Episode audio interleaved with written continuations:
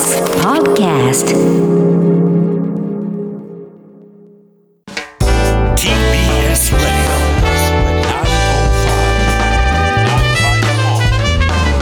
知る若手動かす荻上チキセッション発信型ニュースプロジェクト荻上チキセッション。荻上チキと。南部ひろみが生放送でお送りしています。ここからは特集メインセッション。今日のテーマはこちらですメイセッション。探求モード。旧統一教会をめぐる問題で再注目されるマインドコントロールの危険性とは？安倍元総理の銃撃事件をきっかけに注目を集める旧統一教会。信者への高額献金の強要や壺や印鑑を高額で売りつける霊感商法などが改めて問題視され被害対応を検証する消費者庁の検討会が先月29日開催されましたその中で勧誘手法として再注目されるのがマインドコントロールですカルト宗教などはマインドコントロールを巧みに使い信者を増やし組織から脱却しづらい状況を作り出しているといいます。また最近のニュースでも福岡県で5歳の男児の餓死事件をめぐって実の母親がいわゆるママ友からマインドコントロールを受け子どもの食事制限を行っていたのではないかと裁判でも注目されています。そこで今日はこのマインドコントロールの危険性について消費者庁の霊感商法などの対策検討会のメンバーでカルト問題に詳しい専門家と考えます。はいまあ、宗教などを含めて勧誘の段階であるいはそこから脱会させないという流れであるいは親が子供をコントロールする中でいろんなところで使われるのがこのマインドコントロールという言葉ですよね。この背景、一体どういったようなメカニズムがあるのか、それにどういった危険性があるのか、今日はじっくりと考えていきたいと思います。はい。ではゲストをご紹介します。スタジオにお越しいただきました立正大学心理学部教授の西田公明さんです。よろしくお願いいたします。こちらこそよろしくお願いします。お願いします。えー西田さんはカルト宗教のマインドコントロールの研究や詐欺悪徳商法の心理学研究の第一人者で旧統一教会やオウム真理教の事件など多数の裁判で鑑定人や法廷証人として召喚されてきました。日本脱カルト協会の代表理事を務めるほか先月末に初会合が行われた消費者庁の霊感商法などの対策検討会のメンバーでもあります著書にマインドコントロールとは何かなぜ人は操られ支配されるのかなどがありますはい。ではまず言葉の意味から伺っていきたいと思うんですが、このマインドコントロールというのはどういった意味の言葉なんでしょうか？そうですね。私たちはこう、まあ、意思決定して行動してるわけですよね。はいその意思決定を、まあ、微妙に操作されてですね、支配を受ける。うん。まあ、そういうものなんですけども、えまあ、簡単に言うのはなかなか難しいんですが、はいまあ、意思決定するには材料と、それと道具がいるんですね。えうん。材料というのは目や耳から入ってくる情報です。はい。でそれを道具というのは、まあえーまあ、知識、えーあるいは、まあまあ、信念と呼ばれているものですね。はい。でそういったものでで、えーまあ、料理するというか、うんうんえーまあ、決めていくそれがあの我々の意思決定なんですけど、はいその,、まあえっと、その目や耳から入ってくる情報を、まあえー支配者の都合のいいように誘導したり、えええー私たちのその知識、まあ、記憶の中にある知識や信念を変容させて、えーまあ、都合のいい意思決定に誘導したりという方法なんです。この誘導。これよくあの洗脳っていう言葉も使われますが、厳密には洗脳とマインドコントロールは別物なんでしょうか？まあそうですね、メディアではもう一緒のように使われているんですけども、はいまあ、歴史的には違いまして、もともとまあ拷問とか、物理的にこう拘束して、えーまあ、何らかの強制的な手法として洗脳というのは生まれたんです。はいしかしながら、さすがにその、あーまあ、強制というかですね、まあ、誘拐とか監禁とかしてですね、拷問したら強制されていることが分かりますよねうん。さすがに人はそれは抵抗します。でうまくいかないこと結構多いわけですね。はい。ところが、もしコミュニケーションだけで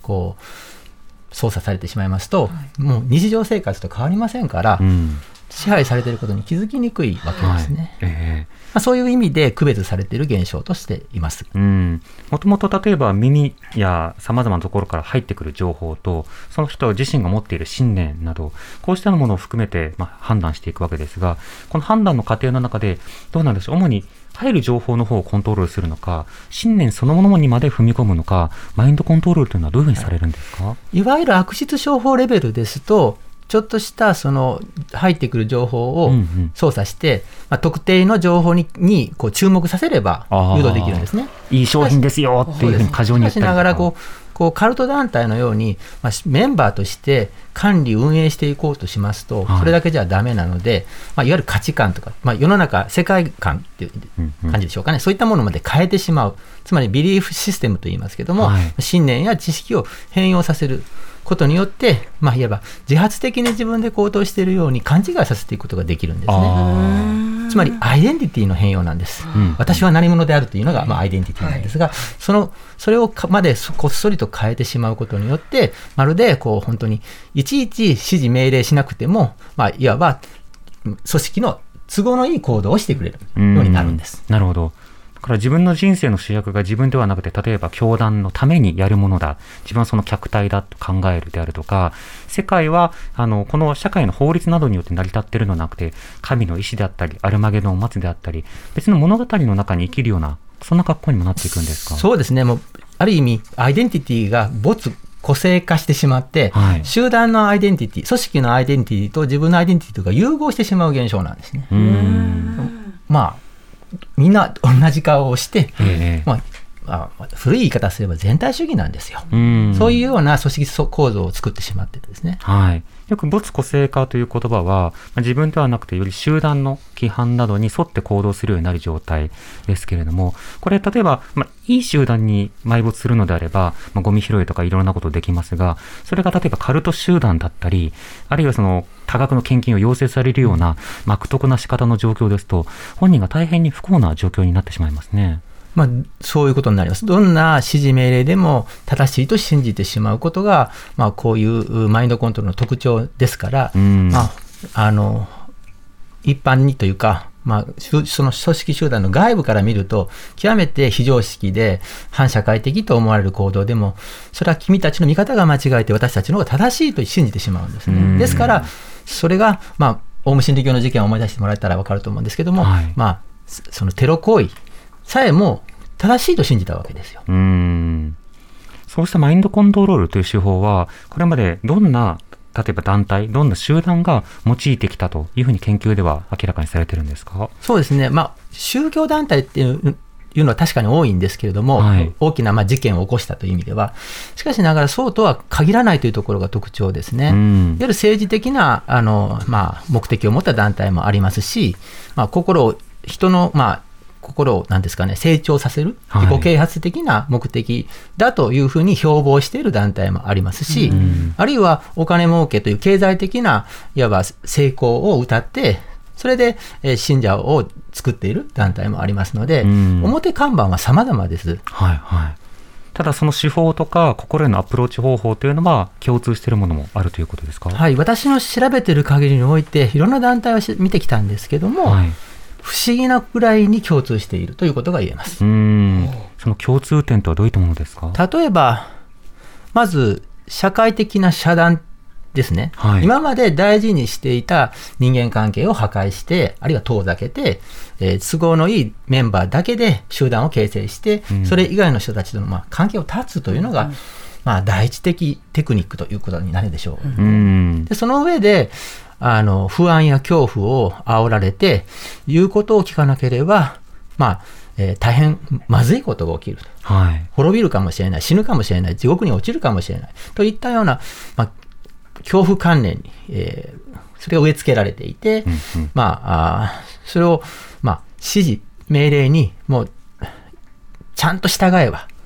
その問題は必ず解決するんだというふうに思い込まされていくという、はい。そういう意味でのその指示命令するのが、まあ、カリスマというかですね、いわゆる、まあ、あーそうですね、超越的な力を持ったリーダーがいて、その人が、え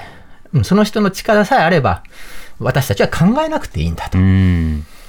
それが正しいことなんだと、はい、辛くても我慢してついていけば絶対うまくいくんだというふうに教え込まれていくんです。つまり問題解決の解決あ問題の解決方法はそのカリスマ的権威に委ねてしまえと。依存してしまえという考え方は大抵の集団が同じ行動になっています。まあ、例えば他の人たちとの縁を例えば切ってしまうことによって、冷静なアドバイスを受けられないような状況になる。一方で、あなたの問題、例えばあの祖先の問題とか先祖の問題とかは、うん、あなたが全部のお金を献金すれば、それによってようやく払うことができるんですよっていうのことで言われて、その通りに行動してしまうという。まさにこういったようなことになるわけですか。まさにその通りですね。うん、まあ、今話題になっている統一教会は、そういった方法で信者を、まあ、呪縛しているというふうに言います。うん、はい。先ほどビリーフシステム、まあ、あの信念に関するシステムという言葉がありました。マインドコントロールが人をこう変えるとなったときに、人の何を変えるということになるんですか、えーと、私の研究では、まず、まあ、その自分とは何者だという自分自分自身についての概念ですね。はい、それから理想とする自分や社会、あるいは家庭、こういった目標あ、まあ、理想とする社会像ですね、うんうん、そしてその理想と今の現実とを結んでいるところにある、まあ、自然や社会の法則みたいなものが、はい、あると。例えばよくあるのは法則って言っても分かりにくいと思うんですけど、まあ、あの因果因果応報の法則みたいなのがあると思うんですね。うんうん、要するにいい、いいことしてればいい結果、悪いことしてれば悪い結果みたいな、まあ、そういったようなこう法則みたいなものを独自の法則が与えられて、こうすればこうなるみたいな感じですね。はい、で、そういう意味で、まあ、えっ、と、そうですね、理想にたのに近づくための、まあ、中間的なゴールみたいなのが用意されていて、うん、えー、このステップでいけば理想の自分や理想の社会、世界が構築できるよというふうな話になっていく。で、あと、まあ、なんといってもそれを、それを、そういったことを提供してくださる、えー、まあ、リーダーがいて、はい、そのリーダーが最高の権威なので、その、その人以外、その人を批判するものは全てまあ、悪魔だとか、まあ、サタンっていうんですかね、はい、あるいはそういった、まあ、要するに、えー、間違った、えーまあ、情報を与えている悪い奴らだぞという、こういうふうなあ二分法で、えーまあ、正義と敵というふうに分けてしまうんですね。自己も理想も、それから目標も、そしてまあ世界観も、そして何よりまあ権威とかあるべき姿とか、はい、そうしたものも含めて変えていく、そうですね、これがマインドコントロールの、はい、これがかこのまあ5つぐらいの,、まあ、あの分野のものがいくつか、はい、コロッと変わってしまえば、完成というふうに見ていいと思います。うんなるほど。これマインドコントロールのターゲットに例えばあのする人を探すわけですよね。あの、具体的な教祖であったり、あるいは信者であったり、どういった人を例えば探しがちだったり、どういった人に対してこうしたような手法が使われがちになるんでしょうか？そうですね。やはり、まあ、何らかのこう、まあ、あの、プッシュ要因って私たち言いますけど、はい、自分の中で抱えている問題があって、解決したい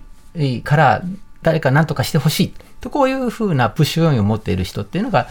見つかると引っ張り込まれやすいと。だからプッシュする要因と引っ張る引っ張り込む要因とかあって、はい、あの勧誘するテクニックが引っ張る要因としたら、勧誘される側のプッシュ要因っていうのは、もちろんこう、まあ、脆弱性とかよく言いますけども、うん、人間の、まあ、人生のタイミングにおいて悩むことって必ずありますので、はい、その悩み悩み相談とかあに、まあ、あ温かく迎えてくれる人たちだよっていうところから入っていくんですね。だからまあ昔だと、それこそ、この統一教会では小教って言われたように、共産主義者というのは怖い存在だったものですから、えー、そのその共産化する日本社会をなんとかしなきゃいけないっていうのも、まあ、70年代ぐらいまでは大きなテーマだったんですね。はい、80年代になってくると、やっぱり人生の目標みたいなもの、若者にとってみれば、こうお金でなんとか世の中うまくいくんじゃないかと思ってた人が多いんだけど、そうはいかなくなったんですね。お金では幸せになれないっていうことに気づいていきます。それで精神的な世界っていうのを求めていく。でもそういう時代もあるし、はい、まあ、あるいは、まあ、今のそのそうですねバブル崩壊後になると、なかなかこう経済的な豊かさっていうのが得にくい社会になってしまった。となると、どうすればいいのというふうなやっぱり気持ちで、それがプルあプッシュ要因になってしまうんですね。うんなるほどよく新宗教などが、まあ、都市化が進んでいった中で人口移動が行われて、で例えばその寄る辺がなく、えー地方から出てきて人とのつながりもない。そうした孤独とか寂しさとかあとは仕事の辛さとか複合的な要因を持った人々をターゲットにいろんな新宗教を育ちましたって語られることあるんですけれども、これは一つの背景としてその時代ごとにあるんでしょうか、あそういうことですね。だから、まあ、あのいそうですね、やっぱり、えーバブル崩壊前後というかな、日本社会、ずっと、まあ、言われるのは、癒されたいっていう気持ちでしょうね。はいまあ、そういったところで、まあ、その孤独っていうのも一つの大きな人間にとっては辛いことになりますので、でその孤独感をあの、まあ、癒すよと近づいてこられると、どうしてもその、まあ、そこにあのいいかいい人だなと思って近づいていくっていうところが、まあ、入り口になる場合は多いんですよね。うん。でまたもう一つ言うと、そのはい。孤独な人っていうのは、先ほど申し上げた社会的遮断がすでにできているわけですよ。え例えば親親子とうまくいっていないとか、友達とうまくうまくいっていない人、こういう人は誰にも相談しないからー、うん。すごく教え込みやすいんですね。まあ心がもう隠れされているというか分断されているから、はい、だから、まあ、そういうところがターゲットにされる可能性が高いと言えると思いますね。うん今回その事例としてでは旧統一教会の行動について考えてみたいと思うんですけども、旧統一教会の場合どのようなマインドコントロールを用いていると分類できるんでしょうか？どのような、えっ、と、まあ、まあ、典型的な手法だと思いますし、非常に丁寧にやられていたんですね。それが80年代、1980年代にも完成していたのが統一教会のやり方だと思います。えそれは、まあ、とにかく最初はですね、非常にこう、まあ、情報を、まあ、コントロールするっていうんですけども、まあ、えっ、と、まあ、まず団体名を名乗りませんし、はい。宗教団体であることさえも隠していましたし、えそして、えーいわば、まあ、なんていうんですかね、楽しいサークルだとか、文化的な、その、えっ、と、まあ、教養講座であるとか、まあ、誰もが、こう、飛びつきやすそうな内容に近づいていくっていうのが最初、まあ、カムフラージュしてるわけですよね。ええ。本当のことは言わない、正体隠しています。で、その後、やはり、えーその、まあ、人生相談みたいに聞いてあげて、えーまあ、仲良くなっていく中で、まあ、弱みというかですね、うん抱えている悩みを引き出して、そこを逆に増幅させるんですね。はい大変な悩みを抱えている。今それ解決しなければ、あなたは人生大変なことになるよっていうふうにして煽るんですよ。でも悩みっていうのはそもそも解決方法がわからないから悩みなんですよね。ねだからどうしようっていうふうに助けてくださいという気持ちが生まれていきます。依存性ですね。うんうんそうすると、こうすれば解決するし、世の中あなたは間違えて見方見ていると。本当のま世界はこうなんだ。はいっていうふうに、今までのその、えーかか思っていた世界ですね、現実、心理的現実と言いますけど、その現実の感をガラッと違うものを提供して、うんあなたの考え方を変えれば解決するんだと。はいっていうような、まあ、アイデアを出されて、本当なの？っていう気持ちを作り上げるんです。うんうん。で、本当なんだよというところを次のステップで提供していきますが、これにはいろんな集団心理的なテクニックっていうのがあってですね、ええ。例えば私たちは、やっぱり、その、すごい人に言われると、本当なのかなと思ってみたり、うん。あるいは、みんながそう思っていると、そうなのかなと思ってみたりっていう、うんうんそういう、まあ、あの、メカニズムがあるんですね。はい信じる、信じないというのは。でそういったものを操作するんですよ。うんうん集団心理。みんな、例えば、信者でがいっぱい集まって、わーっと熱狂的になっているところに自分だけポツンと入っておかしいかなって言えるだろうかって話ですし、はいすごいもう世界的な権威者で、あるいはその有名な政治家とつながっているうんみたいな人がですね、私たちの考えはこれであると、こうすれば世の中うまくいくんだって言われたら、それをこう反論することが非常に難しいわけです。うんでしかも社会的に遮断されてるから、誰にも相談できないから、はいそれを言う中で自分の信念が、方が間違えている、うんこっちが正しいというふうに変化してしまうんですよ。うん、自分が少数でも明らかに間違ってることというのがやっぱり言いがらたくなるとあ自分が少数だと言いにくくなるという状況は何でもあると思いますがそうです、そうです。で、それに加えて、信念でもね、それに加えて、あの自己犠牲を払わせるんですね。自己犠牲自己犠つまり牲、いつまでも悩んでいてもしょうがないからやってみようという形で、例えば献金、お金を出しなさいとか、あるいは、えっと、その勧誘する活動に参加しましょうとか、うんうんもっとひどい場合は学校を辞めましょうとか、会社辞めましょうとか、もう後戻りに聞かないようにしてしまうわけです。はいそして、まあ、極端に言えば全財産まで出してしまえば、戻る場所ない、人間関係も終わる、親親子関係も悪くなっている。お金もない、仕事もない、うん。戻れない。という、まあ、感じで、信者というのはコントロールされていくんです。う行き場ん。そこしかなくなっちゃいますそうです。なるほど。おそらく、統一教会の 信者さんの中でも、現在、もう何十年という人の中では、心の中では、うーんと思っていても、出られるわけないじゃないと思って、その集団の中でそういうこと言えないから、ん。我慢して生活してらっしゃる方はきっといるはずです。うん。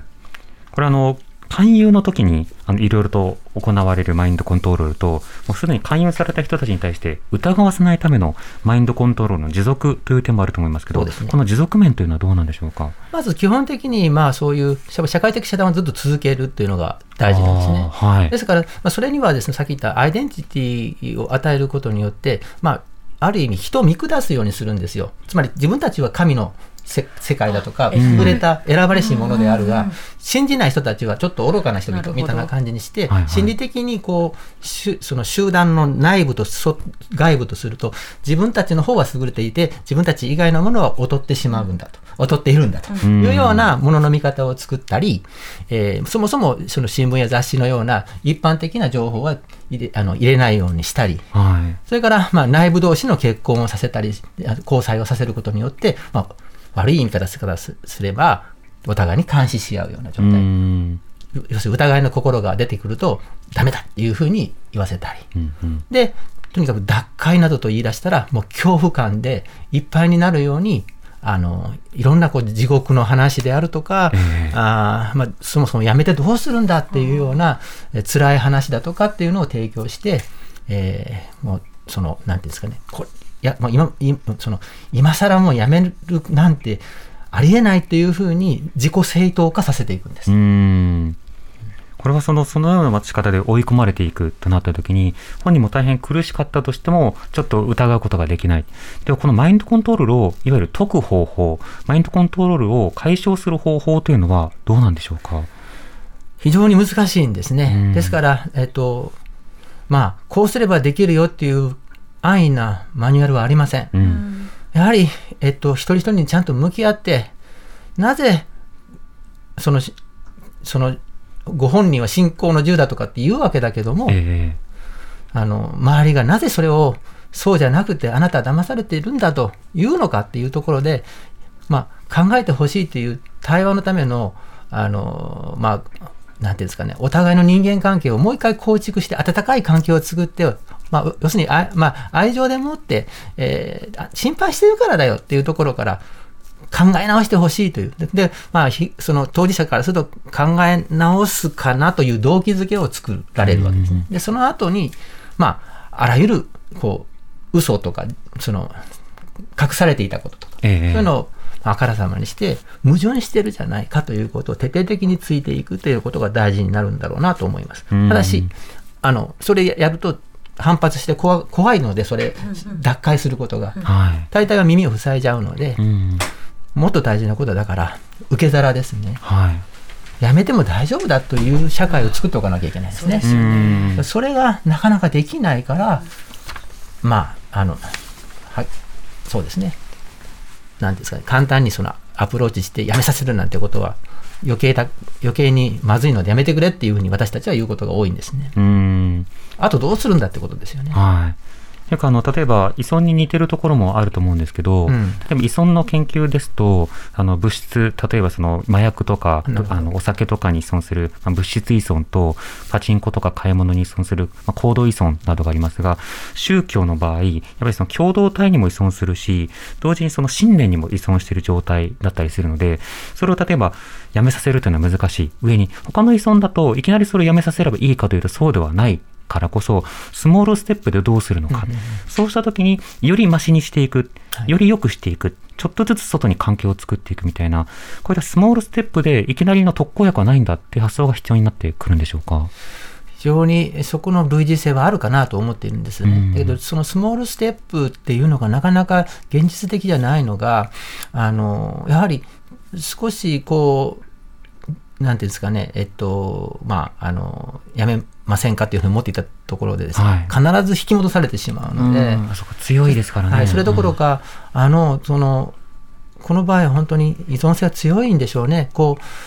う、もう最後まで、もうちょっとで、こう、脱会とかになりそうだと思う人でも、そこで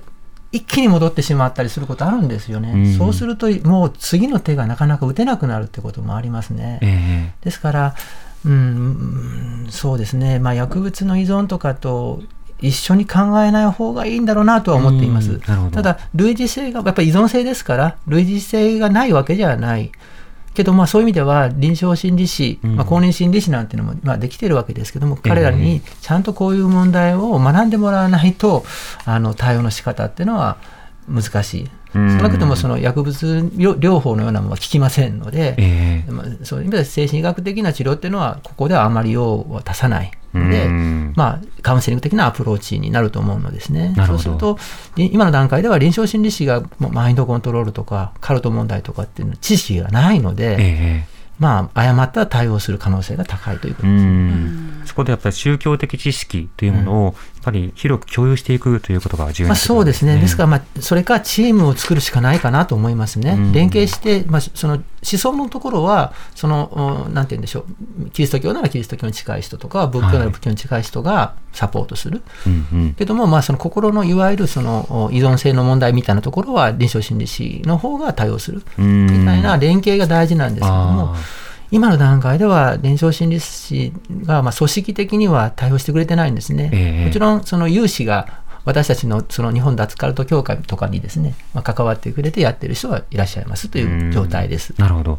それをシステム的にできるにはまだ遠いので、そこをどうするのかと。それはもう公的な動きが一番大事かなと思うんですね。うんまあ公認心理士という、それはまあ国家資格が最近できたばかりですよね。はい。そういう人たちがどういうところに就職していくのかっていう意味では、まあ、せ病院であったりあのするんですけども、うん。こういうカルト問題っていうのは選択肢になかったんですよ、今までは。え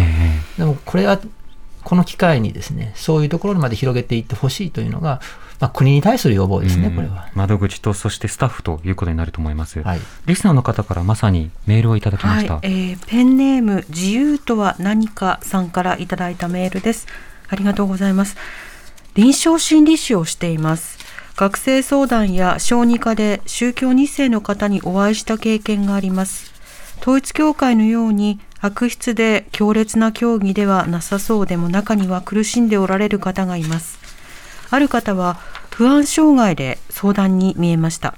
カウンセリングが進むうち、教義にとらわれて疑問を持つことさえ罰せられると無意識に感じており、それが不安症状の源と理解されていきました。宗教への疑問を語り始めると自由を感じると同時に罰せられる不安はもっと強くなりかなり混乱しました。その方は不安のあまり精神科の受診が必要となり入院するまでになってしまいました。ある方は不登校として登場しましたがそのうち家庭の宗教の縛りについての反感と脱会したい気持ちなどが語られるようになりました。やはりそうした本人の思いを意識したり語るときは非常に不安になられ混乱されます。幸い家族はそこまで病的ではなかったことまたカウンセラーに語ることでだんだん距離を取れるようになってきたこと憲法で宗教の自由があることを知ったこと児童相談所につなぎいざとなったら法的に守られると知ったことで親とも宗教とも徐々に距離を取り始めています。子どものうちの宗教参加は大人以上に意識的無意識的な影響が大きく主体的な判断をできなくしてしまうと思います。家族以外の誰かが彼らの状況や実は感じている不安に気づいてきちんとその気持ちに気づけるよう語れるよう受け止めていくこと外からの空気や知識を与えていくことがゆっくりとで構わないので必要と思いますといただいています。はい、心理師の方からいただきました、実際2世の方とあのケアをしたことがあるということですね、ええ。西田さん今の方のメールいかがですか、はい、大変あのよくわかりますし、うん。えーまさにこのようなカウンセリングの専門家が養成されていかないといけない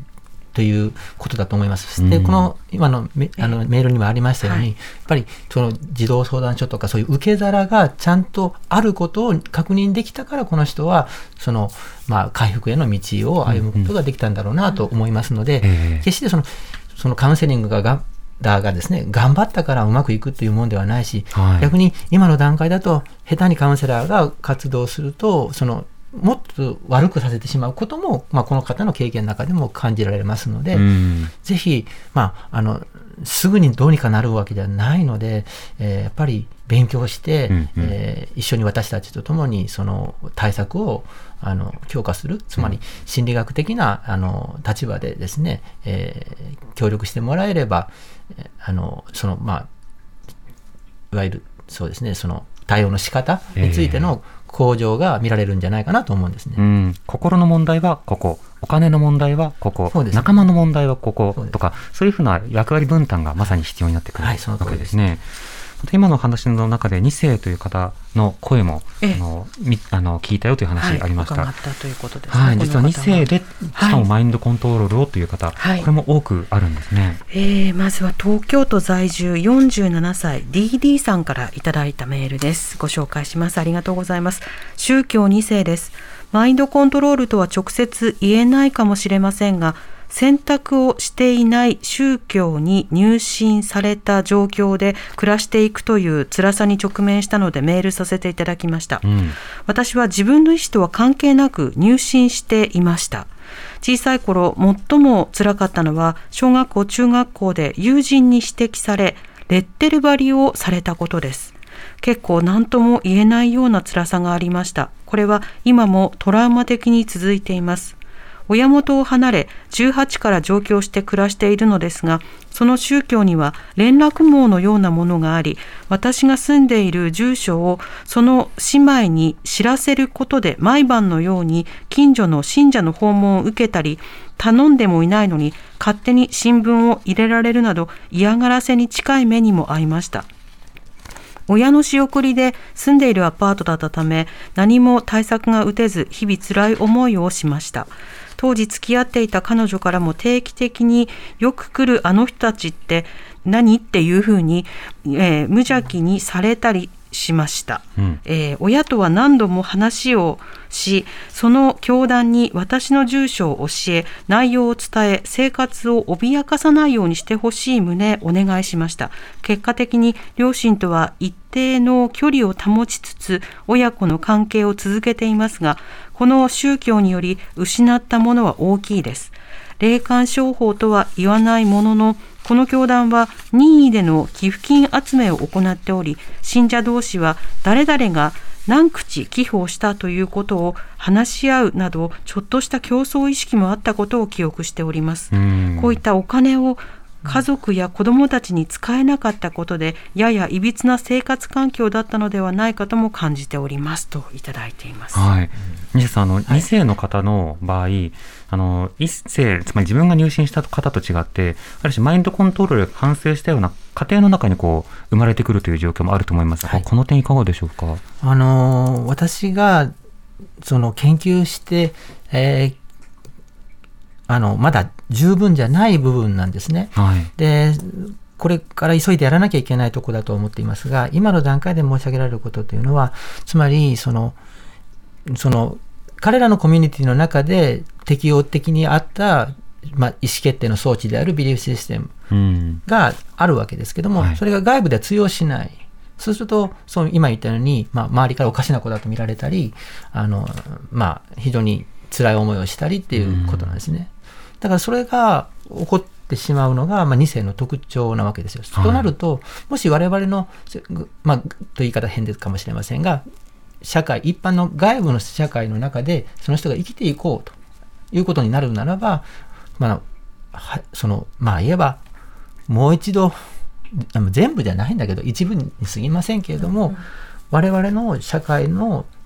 にとっての適応的な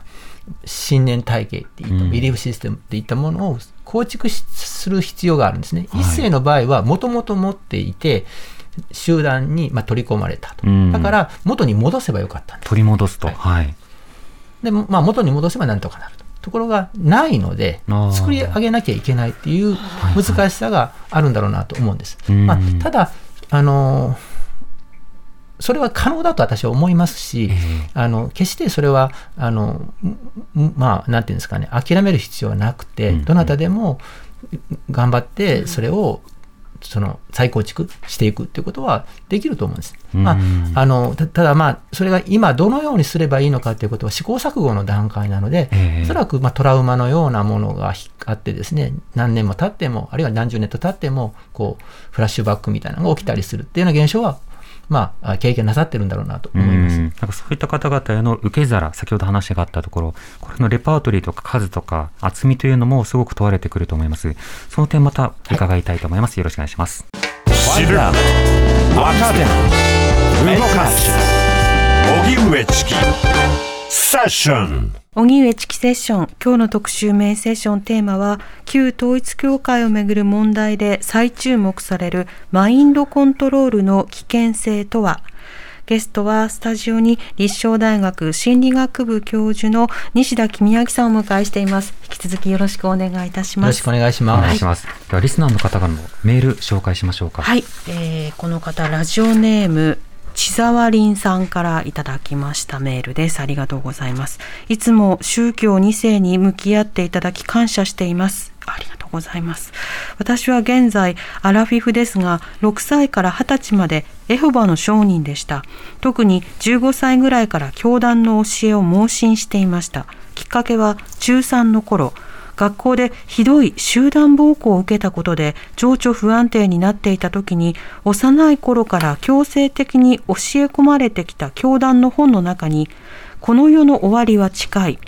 悪い人は滅ぼされるなどと終末論を煽るものがあり聖書からの独特の年代計算や終わりの日の印として世界大戦疫病の流行道徳的大敗などが挙げられていて当時集団暴行の恐怖や傷つき体験から立ち直れていない私にとって救いになってしまいました。今までは親や教団の教えに反抗的でもう少しで離れる直前だったのにこのことをきっかけに超模範的な若手信者に様変わりしてしまいました。この世の終わりが近いので一生懸命宗宣教活動をしなければならないと家から家に断られても真理を伝えて回り自分自身も世界で一番最高の仕事をしていると自負していました。二十歳の時教団にある2週間ほどの教育カリキュラムを受けるにあたり手土産代わりに教団では見るのすら禁止されていた教団の反対者の本を論破してやろうと思い読み進めました。しかしその本は終わりの日の予言がことごとく外れていた事実を残酷なまでに突きつけてきて見事に返り討ちにあってしまいました、うん。今まで情報統制をされていたことに対しての裏切られたショックそして今度の予言もきっと外れるんだろうという絶望感でマインドコントロールから一気に目覚めてしまいました。その後23年は現実を受け止めきれずアルコールやギャンブルに依存することで何とか生き抜いてきました。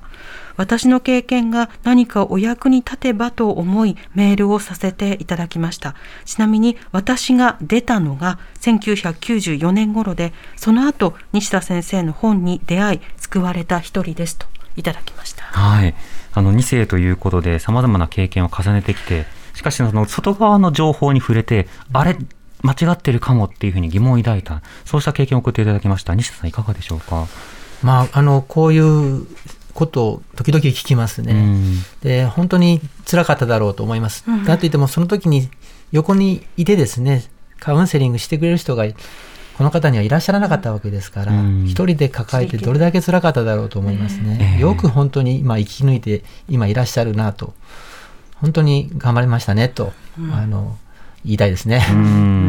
他にも今日はですね、リスナーの方から、2世とまた宗教とも違う仕方で、まあ、悪徳商法もそうですし、あと、占い。うん。あの例えば野沢ちゃんさんからはですね、はい。恋愛の悩みがあって占い師に相談していた友人の話を送ってくださいました、はい。相談に相談を重ねていくうちに恋敵に占い師が念を送るのでいくら。このパワーストーンを身につけたらこう聞くのでいくらと。宗教とはまた違ったマインドコントロールされていたようですと。まあ、身ぐるみを剥がされるような行動だったということを送っていただきました、より自述的なマインドコントロールということになるんでしょうか、このマインドコントロールというところに注目をすると、西田さん、本当に宗教だけではない、いろいろなものを、ね、はい。はい、この今その占いの話でしたけども、私もそういう相談を受けたことあるし、検討、あのちゃんとその、なんていうんですかね、まあ、あの、えー、なんですか、救出？っていうような形でやったことあるんですけどね、はい、あのなんていうんですかね、その手法的には、もうあの自分からこう占い師のとこ行っちゃってるので、かなりこう、なんていうんですかね、まあ、占い師の方はそれほど難しいテクニックはいらないんじゃないかとは思いますね。だけども、あのその、なんていうんですかね、思考パターンは全く同じなんですよ。例えば、その、例えば、えっと、なんていうんですかね、言われた通りするといいことがあった。すると、ほら、そのおかげでしょってなるし、言われた通りやったけどうまくいかなかった、それはあなたがちゃんと私のこと本当に信じてなかったからでしょとかあるいは足りなかったんだっていう説明をされる。で疑心暗鬼の人なんかの場合でもこの占い信じられるのかなと思ってやってて結局うまくいったらやっぱり当たってるのかなってなったり、うん、外れた場合においてもあれやっぱり不信仰だったとか半信半疑でやったからこんな結果になったんでしょって言われてしまう。はい、あの何が起きても外れがない思考になるんです。だから怖くなって言うこと聞かざるを得なくなって、次は次はというふうになって、まあ、大抵同じ人にリピートしてお金を取られていく場合が多い。で、それで、まあ、もちろん、占いの場合はコールドリーディングって言って、話し合いの中から、その、個人情報を抜き取っていくというか、聞き出したりして、うまくこう当たったような気にさせるっていうテクニックがあったりするんですけども、はい、もっと怖いのは、そのやはりリピートしてくる人ですと、その人をちゃんとその、まあ、個人情報を調べることができるんですよね。うん、今、いろんな方法で個人情報を調べます。うん。すね、もう簡単な方法ではつけていけばいいんですから、はい、そんなことをやるとですね、当然当たるじゃないですか。はい。すると、さらに信仰が増すというか、占い師に依存してくるようになるので、それでまあ、お金を何度もむしり取られているっていう人がいらっしゃいますね。ですから、別に占いを遊びとしてあの活用するレベルだったら問題ないんですけれども、とにかく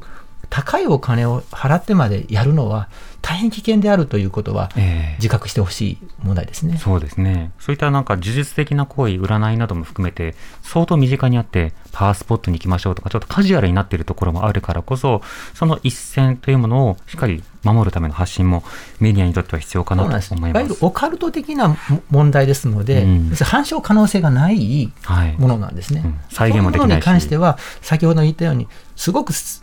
こう当たって気にさせられたり、その専門家という人に言われたり、はい、みんなが信じてる、まあ、こういう原理で人ってコロッと信じちゃうもんですよね。それが反証可能性のない科学でないところの怖いところってそこなんですよね。そうですね本当にあのいろんな分野でいろんな問題があるのだということを今日は伺ってきました。そうした中で西田さんがあの消費者庁の霊感商法などの悪質商法への対策検討会、こちらのメンバーになりまして、これ岸田政権がじゃあやっていきますということで立ち上げたものなんですね。はい、えー、先月末に初めての会合が行われたということです。西田さん、まずこの立ち上げそのものの評価と、それ会合に参加してみていかがですか？そうですね、こういうまあ対策がですね、行政がですね、やるということが、まあ、前々から希望してましたけど、はい、ようやく起きたと。つまり、まあ、オウム真理教の事件とか、あるいは前の霊感商法というか、前だじゃないですね、もともと霊感商法はもう80年代、90年代の話ですから、うん、30年も前の話で、それがなかなか動かなかったわけですよ。ところがもう大臣やこの、まあ、その内閣の方からやるって言ったら、あっという間にこう大会の開催があのできたということは大変画期的で素晴らしいと私は思います。うん、ただまああのこれからどこまでいけるんだろうという意味では、はい、あのまあ問題山積状態だろうなと思いますけど、ね、本当に例えばその消費問題というところでのところに線を引くだけで終わるのか、それとも先ほど話されたいろんなところの厚みある社会の受け皿、これを作るというところまでいけるのか、だいぶ違いますよね。そうですね。まあ、その今うん、言われているそのマインドコントロールみたいなところも被害として、えー、理解されて、えー、その消費者やあるいはもう信者の救済につなげていくためには、うん、まあ、行政の方々やそれから法律を作る方々があのまずうそういう現象が世の中にはあって、え国民はいっぱい被害に遭っているということをちゃんとこう受け止めてほしいですね。それがないと前へ進めない。えうん。まだそれが、うん、始まったばかり、まあ、この前の検討会では皆さん、こ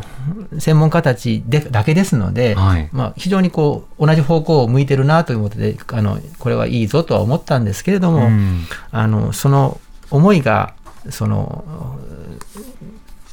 まあ、現場でちゃんとそのあの行政的なあの仕事をなさる方々のに届くのかっていうところが、まあ、今後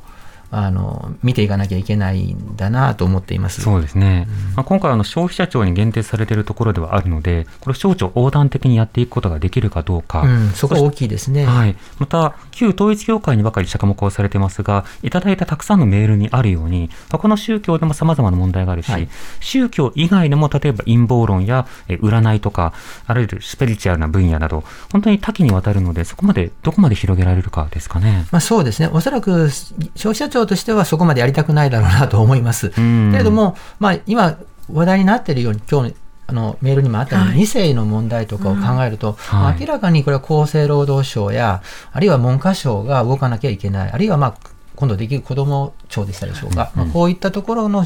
所轄だろうなと思うんですね。はい。そういうところがまだ参加しているわけじゃありませんので、あのまあ、消費者庁だけではなくて、そういう人たちとうまく連携することが大事です。でもそれをやるには、やっぱりそのガバナンスは政治家である大臣が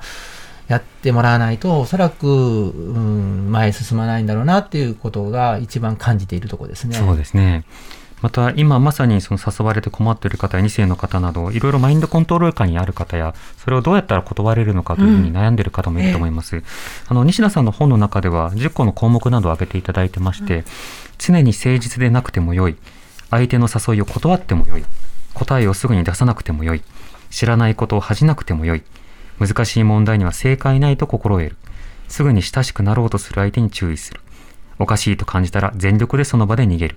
他人に依存しないで自分で考える。従うことに慣れてはいけない。